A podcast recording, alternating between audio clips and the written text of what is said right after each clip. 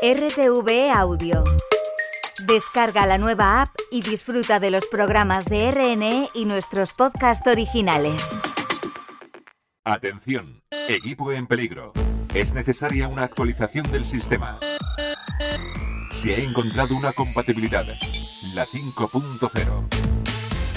Hola, ¿qué tal? Bienvenidos una semana más a 5.0, vuestro programa dedicado al mundo de Internet y de la tecnología. Clave correcta. Su equipo se actualizará a la versión más reciente, la 5.0. ¿Qué tal? ¿Cómo estáis? Espero que muy bien. Nosotros, la verdad, os voy a ser sincero, con muchas ganas de probar el gadget del que todo el mundo habla, como dicen los titulares de Internet, las Apple Vision Pro. Esas gafas, ese visor de realidad mixta que, hace muy poquitos días veía ya definitivamente la luz y que aunque de momento no va a llegar al mercado español y va a tener un precio absolutamente prohibitivo, puede ser la puerta de entrada para que mucha gente se fije en una tecnología que ya existe y que de hecho muchos han explotado antes, pero es que Apple es especialista en esto, en cuando llega a una categoría de producto que generalmente no inventa, bueno, pues la vitaliza, la revitaliza, la, le, vuelve a, a, colocar en el, en el foco y es verdad que acaba haciendo cosas muy pero que muy interesantes. Bueno, mientras tenemos la oportunidad, no es sencillo, de probar ese, ese visor de realidad mixta, eh, hoy os vamos a hablar de la tecnología del momento, por supuesto, de inteligencia artificial. Tenemos ante nosotros un asistente que pretende acompañar a las personas mayores. Se llama Celia y está hecho con inteligencia artificial. Y luego hablaremos también de movilidad urbana porque hace muy poquito acaba de cambiar la normativa en torno a los patinetes y a partir de ahora, cuando se vendan, tendrán que estar certificados por la Dirección General de Tráfico. De todo esto y demás hablamos en este 5.0 que ya está en marcha. 5.0 Internet y las nuevas tecnologías con Manu Martínez. Antes repasamos alguna de las noticias tecnológicas de los últimos días con ayuda de Javier Alonso. Hola Javi, muy buenas. Hola Manu, muy buenas. Mucha actualidad relacionada con la inteligencia artificial, como no podía ser de otra manera. Google ha enterrado definitivamente a Barda, su proyecto de IA, y lo ha convertido en una marca más ambiciosa, más completa. Lleva por nombre Gemini. Es más que un simple cambio de nombre, es un cambio de estrategia. Igual que hizo Microsoft con su Copilot, Google unifica las herramientas de inteligencia artificial bajo un único nombre y un nuevo modelo más potente centrado en el lenguaje natural. A partir de ahora, el buscador incorporará un asistente conversacional para hacer búsquedas, resúmenes de texto y acciones que ha popularizado ChatGPT. Pero ojo, porque la época del todo gratis parece haber llegado a su fin, Google ha anunciado que habrá una versión premium de Gemini que mediante suscripción permitirá acceder a más acciones o que el asistente nos ayude en aplicaciones de terceros como una hoja de cálculo, programas de contabilidad, de diseño y tareas más complejas. Está claro que eso, lo de cobrar por servicios añadidos, por valor añadido de la inteligencia artificial, va a ser el siguiente Rubicon en el mercado tecnológico.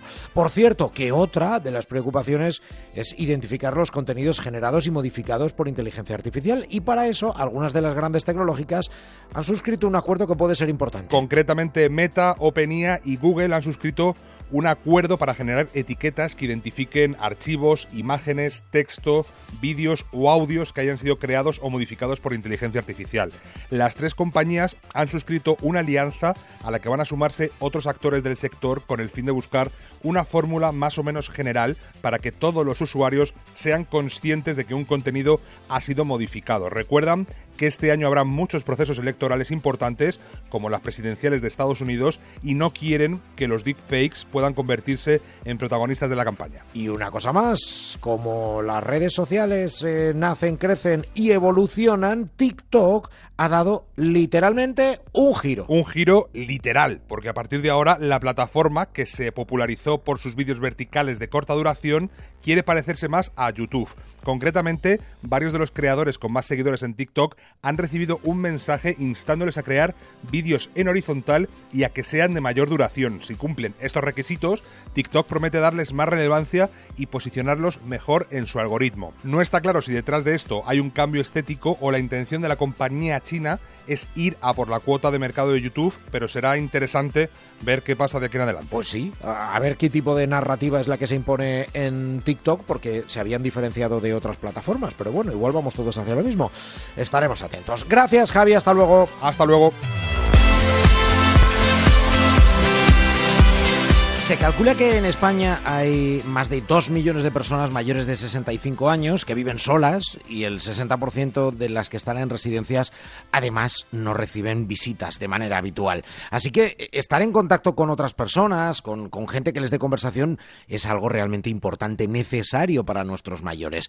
Bueno, pues a eso puede ayudarnos la tecnología, puede ayudarnos un asistente conversacional hecho con inteligencia artificial que se llama Celia. Hola Luisa, me alegra volver a saber de ti. ¿Qué tal estás? Muy bien. Me alegra oír eso. Dime Luisa, ¿qué te gustaría hacer? Podemos hacer nuestra sesión habitual, podemos ver contenidos de tu interés como noticias o curiosidades, hacer pasatiempos o simplemente podemos charlar un rato. Háblame de Vigo. Vigo es una hermosa ciudad situada en la provincia de Pontevedra, en Galicia, España. Es conocida por su puerto marítimo y su rica historia pesquera. Vigo también cuenta con hermosas playas, como la playa de Samil, perfecta para pasar el día al aire libre. ¿Conocías todos estos detalles sobre Vigo? Sí, ya estuve en alguna ocasión. ¡Qué maravilloso! Debe haber sido una experiencia increíble visitar Vigo. ¿Tienes algún recuerdo especial de tu visita, algún lugar favorito que hayas visitado o alguna anécdota interesante que puedas compartir conmigo? La playa de Samil. La playa de Samil es realmente hermosa. ¿Qué te gusta hacer cuando visitas la playa? Pasear sobre la arena, dar buenas caminatas. Me encanta el mar. Pues así suena Celia, así suena esta asistente de voz eh, y ya veis eh, eh, cómo habla con una usuaria que le preguntaba por Vigo. Claro, porque este proyecto ha nacido en Galicia, fruto de la colaboración entre la Agencia Galega de Innovación, las instituciones universitarias y al frente de su desarrollo, del desarrollo de Celia, de esta inteligencia artificial, pues que, que nos ha llamado tanto la atención, la verdad, pues está nuestro invitado de hoy, Pablo Campos. Hola Pablo, ¿qué tal? Lo primero de todo, muchas gracias por estar con los oyentes de 5.0. Hola, ¿qué tal? Gracias a vosotros. Qué forma tan bonita de dar sentido a la tecnología de moda, ¿eh? a, la inteligencia artificial generativa, a, estos chats de bot que, prometen, bueno, que, ya tenemos en muchas cosas de, la vida cotidiana, ¿no? Igual que nos llama de la empresa de seguros o de, o de la compañía eléctrica y ahí nos da un poco de rabia, bueno, pues esto le da un matiz muy humano. Sí, la verdad es que sí. La, tecnología en, en, muchas ocasiones nos permite acercarnos a las, a las personas y brindarles eh, una mejora de calidad de vida. Y, creo que es un buen ejemplo, ¿no? El de Celia, el, cómo pues desarrollar una tecnología pueda, buscar en mejorar un poco la calidad de vida de, de, nuestras personas de edades avanzadas. Mm, ¿Dónde está el origen de este proyecto? Cuéntanos un poco quiénes estáis detrás y cómo se os ocurrió. Sí, hace aproximadamente unos cinco años en el Centro de Investigación Atlantic de la, de la Universidad de Vigo se, inicia una investigación eh, relacionada con, el análisis de, del lenguaje, el procesamiento del lenguaje natural, eh, para tratar de identificar de forma temprana enfermedades eh, neurodegenerativas como el Alzheimer o la demencia, analizando ese lenguaje. Entonces, en base a ello, se inicia pues, un trabajo, se, empiezan a utilizar unas noticias, unas noticias de prensa, en la cual pues eh, simplemente una voz eh, lee la noticia y, luego hace preguntas sobre la noticia al usuario que la esté escuchando. Eh, mm, tras unos años de desarrollo y, patentar la tecnología y ver que realmente funciona y, que, va, que va bastante bien, empezamos a pensar en, oye, ¿cómo podríamos hacer para acercar esto más a la gente? Y ahí sale la idea en el equipo de, crear un asistente. Y estamos hablando antes de la, de la ola ChatGPT, de la ola Google Bard, etcétera. Eh, buscábamos eh, inspirarnos, pues eh, quizás recordéis la película Her de Joaquin Phoenix con Scarlett Johansson. Sí, sí, en la que el protagonista se enamora de, de, su asistente, de su asistente de voz. Efectivamente. Entonces, eh, eh, eh, esa película se sitúa en un futuro indeterminado. No sabemos en qué año se encuentra la, película, ¿no? Entonces, hoy en día estamos en 2024. ¿Cuán de lejos estamos de GER? Todavía nos quedan unos pasitos. Pero también nos ayudó a inspirarnos y, a ver y decir, oye, podríamos crear un asistente que realmente mejore la calidad de vida de las personas, no solo detectando eh, lo relacionado con, con, la parte de enfermedades, ¿no? Como pues, pues comentaba, ¿no? El Alzheimer, la, demencia o también la ansiedad, la depresión, sino eh, podría realmente entretener a las personas. Eh, hay una pandemia ahora mismo tremenda a nivel mundial que se llama la soledad no deseada y es que estamos dejando de lado a, generaciones enteras de personas de edades avanzadas y, hay personas que se pasan meses sin hablar con nadie. Sí, yo daba ese dato al inicio, eh, dos millones, más de dos millones de personas en nuestro país viven solas eh, y, no todas, desde luego, lo, desean, por supuesto.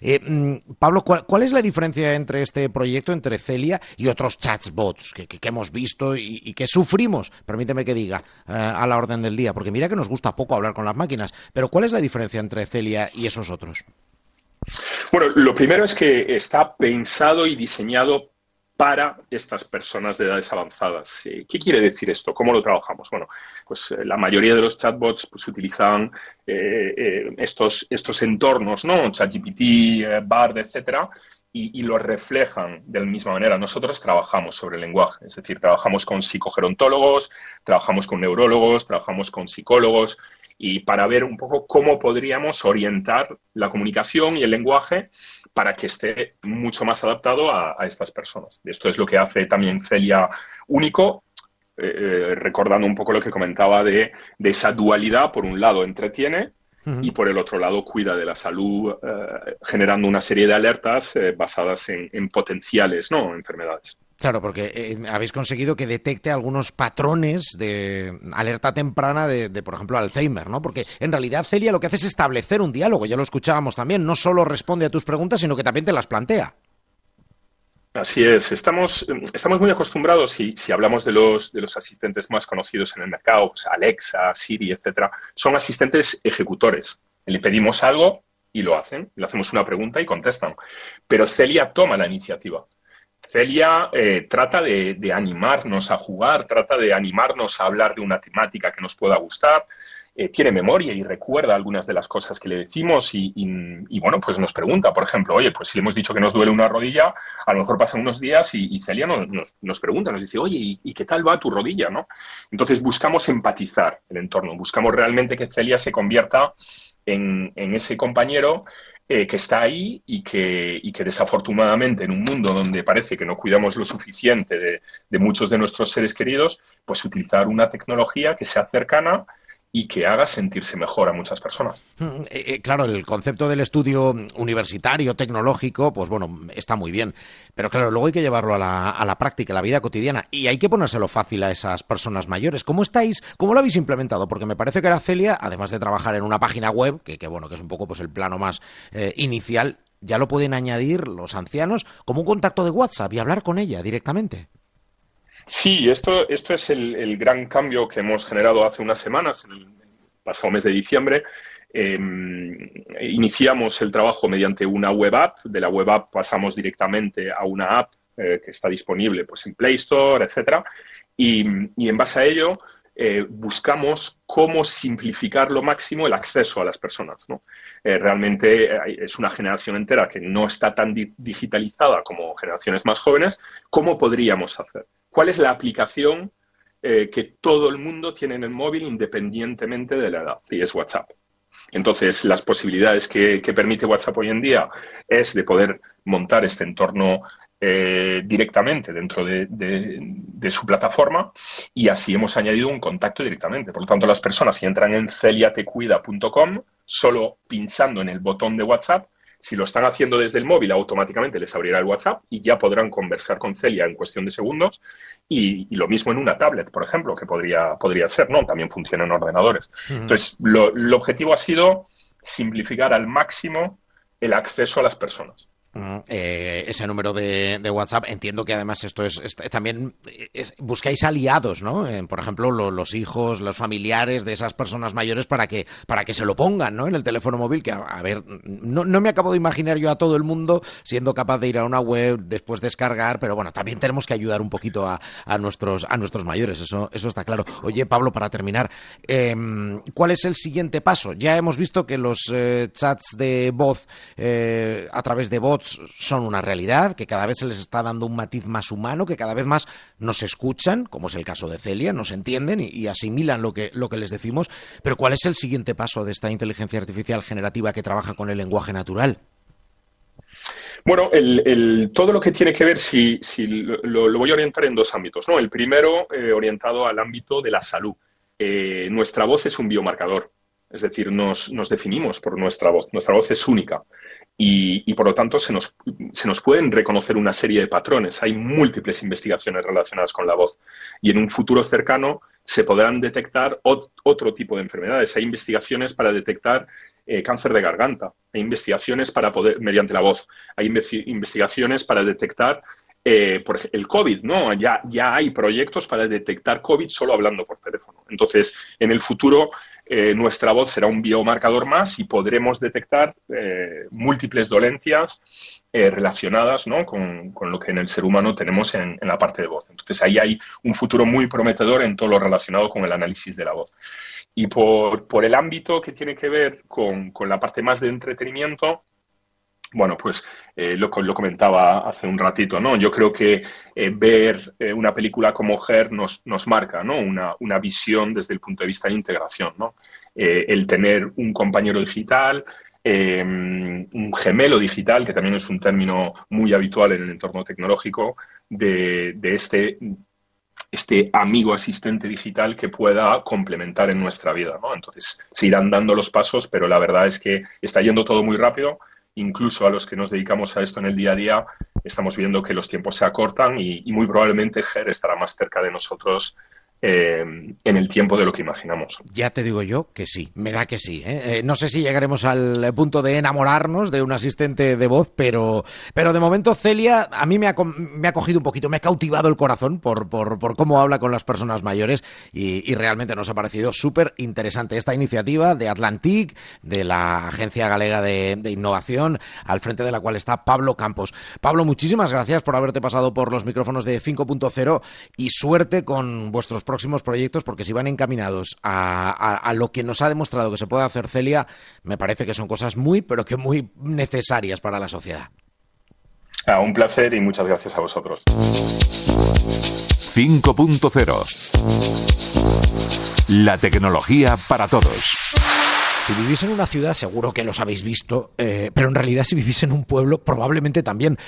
Se calcula que hay alrededor de un parque de un millón de patinetes eléctricos, de scooters eh, eléctricos, como, como los llama el, el, sector en nuestro país. Y hace nada, hace apenas unas semanas, la Dirección General de Tráfico ha ultimado la homologación para, para dar el visto bueno a este tipo de vehículos que ya veis que se comercializan y que se utilizan mucho en, en el territorio nacional. Bueno, pues eh, uno de los fabricantes que, que, que, más ha crecido en los últimos meses en nuestro país es Naví, su Mm, responsable para España y Portugal es Álvaro Galán y hoy nos acompaña. Lo primero de todo, Álvaro, muchas gracias, como siempre, por estar con los oyentes de 5.0. Muchas gracias a vosotros por invitarnos, Manu. Eh, sector creciente, consolidado, ¿cómo, es el, sector de, la movilidad unipersonal eléctrica? Porque, claro, eh, la movilidad también puede ser con motos o con coches eléctricos. Eso es otro cantar, ¿no? Sí. A ver, tú mismo lo has dicho. Yo creo que ya es un, sector consolidado porque ya hay un parque de alrededor de un millón de, vehículos de este tipo, ¿no? Entonces sí que está sí que podríamos decir que está consolidado. ¿Que queda todavía por crecer? Por supuesto. ahora mismo todavía somos una industria muy eh, poco madura, por así decirlo, ¿no? Y de ahí, pues también lo que has comentado con la, con la regulación, ¿no? Una regulación que, mm, ponnos un poco en contexto, eh, finales del mes de enero eh, se acababa una moratoria que la Dirección General de Tráfico había, había dado para que los patinetes que se venden, que se vendan a partir de ahora, tengan que. ¿Qué es lo que os pide? A ver, pide un manual completo de fabricación de, los patinetes, principalmente centrado en, aspectos de seguridad, ¿no? que es lo que tenemos que generar los fabricantes, confianza en el consumidor final y que efectivamente sea un vehículo seguro. Entonces, eh, dentro de toda esa regulación, pues va desde las dimensiones del propio patinete hasta, sobre todo, sistemas de frenado, distancias de frenado y eh, las, eh, vamos a decir, todos los sistemas de iluminación y de seguridad de, bueno, pues de, todo lo que tiene que tener con, con, las luces. Entonces, es un manual muy completo en el que hay mucha diversidad de características a cumplir a día de hoy los que se comercialicen desde ya, o sea, si yo ahora voy a una tienda, ya tienen que ser eh, patinetes eh, que estén completamente homologados. Pero me imagino que tendríais todos los fabricantes todavía stock de, de, meses atrás, ¿no? Sí, aquí, eh, bueno, pues todo lo que pasa en estos periodos de transición ha, sido, ha habido un momento, bueno, pues de nerviosismo y un poco de incertidumbre de tratar de ajustar todos los stocks lo máximo posible. la venta ha empezado, la venta de patinete certificado ha empezado el pasado 22 de enero, o sea que ya todo lo que se vende ahora mismo en, en la calle ya está certificado, ¿no? Eh, y bueno, sí, lo que hemos tenido que hacer los fabricantes al final ha sido eh, tratar de ajustar todos los stocks y lo que se ha quedado, bueno, pues eh, hay varias opciones, ¿no? Desde la parte de refurbish y el destinado a piezas hasta también, bueno, pues los grandes fabricantes como nosotros poder derivar hacia otros mercados. La normativa se tiene que ajustar porque en realidad llegó antes. Esto suele pasar con cualquier cosa tecnológica, ¿no? Que llega antes el producto, el concepto, el uso que, la normativa que lo rige. ¿Os está ocurriendo también con normativas de, de utilización, donde ya los fabricantes poco tenéis que decir, ¿no? Vosotros hacéis eh, el patinete, luego eh, cómo se utilice o cómo no, ya depende del usuario, pero ¿os estáis eh, planteando hacer algún tipo de, de, actuación conjunta para pedir una homologación? Porque esto aquí en Madrid se circula de una manera, en Barcelona de otra, en La Coruña de otra. Sí, a ver, esto forma parte del proceso de evolución y de madurez de toda la industria. Ya tenemos una certificación por parte de lo que es el producto en sí mismo, ¿vale? Ya podemos contar con que los usuarios cuando se lo compren pueden contar con un, un, producto certificado, seguro y adaptado a esa circulación y ahora falta unificar las normas de circulación, eso es verdad. Y ahí nosotros como fabricantes, pues sí, todavía tenemos, es una industria pequeña y, eh, joven y tenemos bueno, pues que ayudar a todos los organismos reguladores y, estar todos en contacto para también, evidentemente, normalizar y tener un estándar mucho más normal, porque no es normal lo que bien, lo que bien decías, ¿no? que en unas ciudades se permita una manera y en otras ciudades se permita de otra. En unas ciudades, por ejemplo, sea obligatorio el casco, en otras ciudades no sea a lo mejor obligatorio el casco, eh, el, por dónde circular tampoco es eh, del todo claro y eso habría que unificarlo y efectivamente nosotros los fabricantes tenemos también posibilidad de, de ayudar y apoyar. ¿no? Yo te voy a ser sincero, a mí eh, me parece como una solución de movilidad interesante. Eh, la primera vez que yo vi estos patinetes, pues dije, bueno, esto estará muy bien. Ahora les he cogido manía, porque somos un poco incívicos, pero claro, eso depende de la sociedad. Eh, sin embargo, me decías antes, es que seguramente el destino ideal de un patinete no es una gran ciudad, no es que lo vea circulando por el Paseo de la Castellana. ¿Dónde se venden? Igual nos sorprendería. ¿Dónde os habéis dado cuenta en el año largo ya que lleváis operando aquí en España que esto está teniendo más éxito? Eh, pues sorprendentemente, porque es verdad que por población todo el mundo podemos pensar que encima movilidad urbana nos lleva a las grandes ciudades, bueno, pues sorprendentemente donde más eh, eh, acogida tiene y donde mejor acogida tiene es en las, en las, pequeñas ciudades y sobre todo en ciudades de costa, donde, oye, pues tienen temperaturas suaves, muchos días de sol y también son ciudades en las que los, los transportes públicos están menos desarrollados que las grandes ciudades, ¿no? Entonces, las alternativas de movilidad son menores y ahí es donde, donde bueno, pues es una solución ideal buen tiempo, eh, eso lo tenemos nosotros. Eh, eh, ¿Tienes pique con el resto de responsables, por ejemplo, en Francia o en Alemania? Porque, porque claro, allí, allí, allí se pasa más frío. Sí, no, a, ver, mercados como el alemán y el, y el francés también son mercados grandes por población, pero nosotros acabamos de abrir la oficina en, en, países nórdicos, en Suecia, y claro, allí los pobres, pues bueno, pues tienen una ventana de uso bastante más limitada. Bueno, eso, respecto a, la climatología. Naví eh, es fabricante asiático, como, como prácticamente yo creo que el, que el 99 o el 100% de, de, la, de la industria. Sin embargo, e, es Europa y es Estados Unidos los mercados fundamentales. Sí, eh, nosotros tenemos una distribución global. Es verdad que, aunque seamos fabricante chino, nosotros eh, ya estamos distribuyendo a nivel global y los principales mercados en los que estamos distribuyendo son los, los dos más grandes de lo que es eh, la parte de, de, scooter eléctrico, ¿no? que son Norteamérica, que es Estados Unidos y Canadá, y Europa. ¿Por qué? Bueno, pues porque también te lo permite por regulación de lo que es el sector de la automoción. ¿no? Hay otros mercados menos regulados, menos seguros, eh, en los que otro tipo de vehículos, pues bueno, es donde, donde más priman, ¿no? Pero, pero bueno, este, si esto viene de Asia, ¿por qué no triunfa en Asia? ¿Por qué tenemos en Asia igual eh, la, imagen, no sé, en Tailandia, no sé si se venderán muchos patinetes, pero yo veo ahí a la gente montada en motos. Claro, porque allí donde lo que, precisamente por la desregularización en cuanto a carnet de conducir y en cuanto a especificaciones de las propias motocicletas, lo que se lleva es la motocicleta bueno, pues aquí convive con la, con la motocicleta.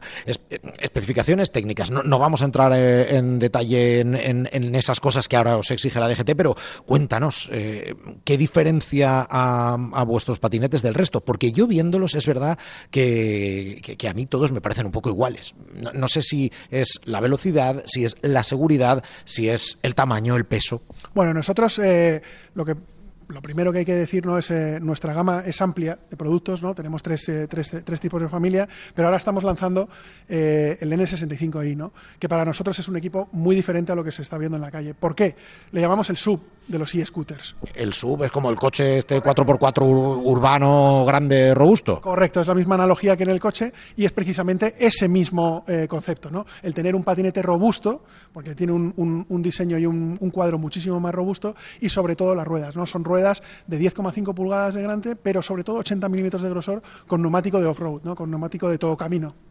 ¿Por qué? Porque, bueno, los tenemos aquí delante. Veo uno que es verdad que es como más finito, más, más chiquitín. Eh, igual de altura es lo mismo, pero, pero da la sensación de ser más, más, más eh, estrecho. Y, este que es eh, bastante más ancho.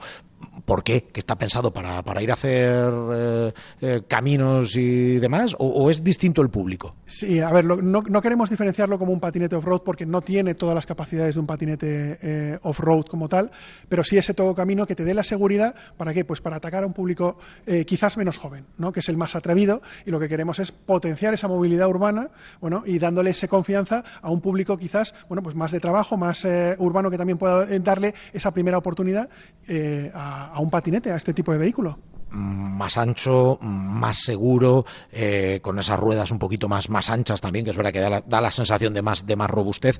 ¿Qué más le piden los usuarios en general a, la movilidad eléctrica? ¿Más autonomía? ¿Que se cargue antes la batería, como a los coches? ¿O, el concepto es distinto? No, aquí, lo, primero que le piden a un patinete al final es que te responda. Y para que te responda, lo que tiene que tener es un motor muy potente. Entonces, lo que suelen pedir todos los consumidores es que el motor eh, eh, sea acorde al resto de características. Y en este caso, con el N65 estamos hablando de un motor de potencia máxima de 1000 eh, de mil vatios que nos permite subir cuestas hasta el 24%. Y luego ya, bueno, pues eh, la velocidad es que está limitada por ley a 25 kilómetros por hora, entonces es algo bastante, bastante más estándar. Pero sí que es verdad que, oye, si te pones a subir una cuesta, nadie quiere quedarse en medio ¿no? o, o ralentizar el tráfico en ese momento. ¿no? Eh, y, el tema de la, de la autonomía también están aumentando, eh, igual que está ocurriendo con, con el eh, coche. La, gente le pide autonomía para poder hacer sus viajes. el concepto del patinete es distinto. No te vas a ir de Madrid a Valladolid en patinete, pero, pero sí que a lo mejor que empiezan a tener ya autonomías más interesantes. Sí, también es otro de los aspectos a, trabajar para precisamente que no nos quedemos tirados en cualquier trayecto que los que hagamos. Y hemos pasado de baterías, o sea, de baterías que um, ocupaban autonomías de 18 o 20 kilómetros. En este caso, por ejemplo, en el, N65 estamos hablando de autonomías de 65 kilómetros. Todos nuestros patinetes, la numeración eh, va acorde con, la autonomía, ¿no? Entonces aquí ya estamos hablando de autonomía de 65 kilómetros. Eh, para terminar, eh, ¿qué, es lo que nos vamos a encontrar en el sector, así a, medio plazo? Porque mm, de repente aparecen nuevos nuevas propuestas de uso.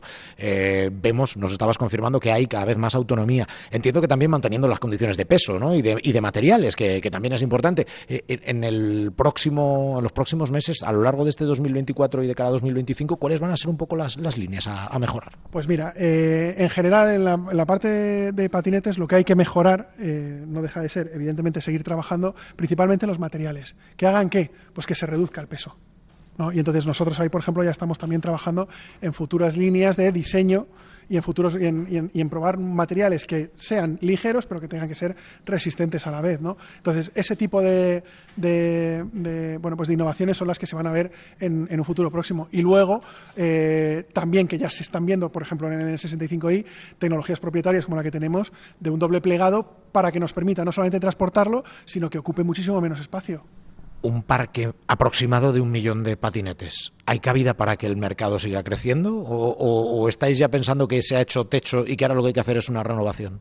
No, hombre, siempre, siempre eh, habrá usuarios que al final tienen un ciclo de, vida en, el patinete, bueno, pues que querrán siempre renovar, pero no, no, no, no, no, estamos naciendo, la industria está naciendo. Al final, todo el mensaje de eh, movilidad sostenible, todo el mensaje de movilidad eléctrica, todavía falta por desarrollarse dentro de los núcleos urbanos. Estamos hablando de un vehículo que eh, se puede probar porque no necesita un carné, porque no necesita una inversión muy grande. Y es verdad que bueno pues lo que nosotros estamos intentando es intentar extender en la franja de, edad de uso y que nos ayude a buscar esos nuevos usuarios también, ¿no?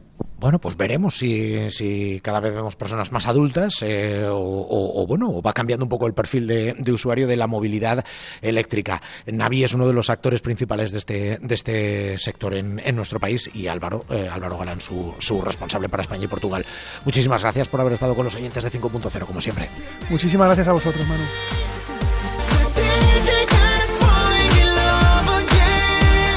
No tenemos tiempo para más, hay que echar el cierre a la versión 5.0 por esta semana. Si os ha gustado, podéis recuperar este y el resto de nuestros programas en RTV Audio. Allí nos buscáis por 5.0 y nos encontráis además con versión extendida, con más contenidos. Un saludo de Manu Martínez y nos escuchamos dentro de siete días. Hasta la semana que viene.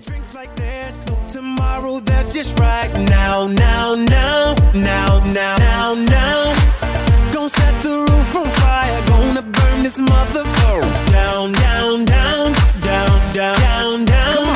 Hands up when the music drops, we both put our hands up.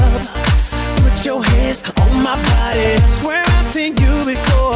I think I remember those eyes, eyes, eyes, eyes, eyes. Cause baby tonight.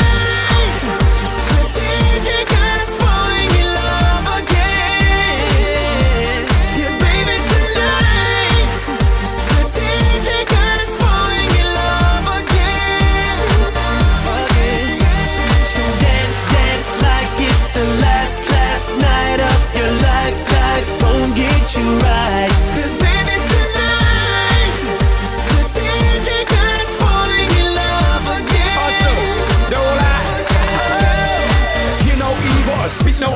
See no evil. Get it, baby. Hope you catch that like T.O. That's how we roll. My life is a movie and you just TiVo. Mommy got me twisted like a dreadlock. She don't wrestle, but I got her in a headlock. Never, never do make a bedrock. Mommy on fire. Psst, red hot. Bada bing, bada boom. Mr. Worldwide as I step in the room. I'm a hustler, baby. But that you knew. And tonight is just me and you. Tonight, darling. The DJ God is falling in love again. Let's take over yeah, the world. Baby,